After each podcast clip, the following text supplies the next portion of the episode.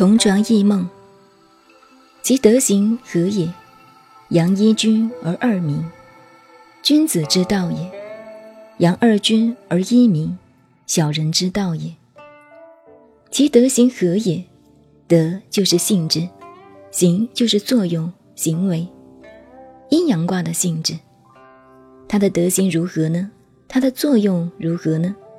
孔子比方说：“阳一君而二民。”譬如坎卦，中间一阳爻，上下两阴爻，阳爻得其位，刚好在中间，得中正之位。所以说一君而二民。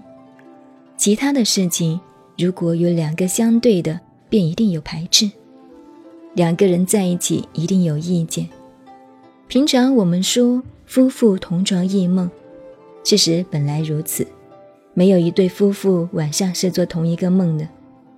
一般人都说，夫妇反目为同床异梦。我说那是空话，没有两个人睡到一起就做同样的梦的。所以阳一君而二民，君子之道也。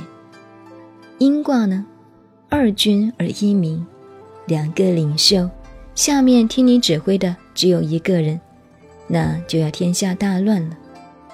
所以，我们中国在帝王时代，通常大家常说的话，指天无二日，国无二君。其实不一定两个皇上，纵然是一个领袖，但他政出多门，多头主义，大臣们观念分歧，多人领导，这个国家非乱不可。最民主的时代，领导人还是只有一个，有一个副的。那是预备用的，不是真用。所以说，二君而一民，小人之道也。这个道理并不是什么政治思想、哲学思想，而是自然的道理。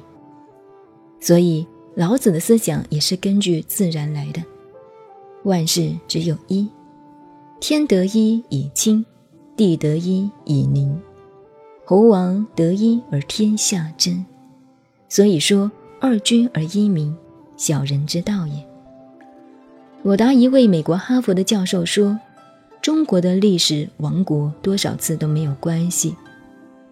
这个统一就是思想上、观念、行为上的统一，不统一就是问题，就要天下大乱。”这一章很简单，重点就是阳卦多阴，阴卦多阳。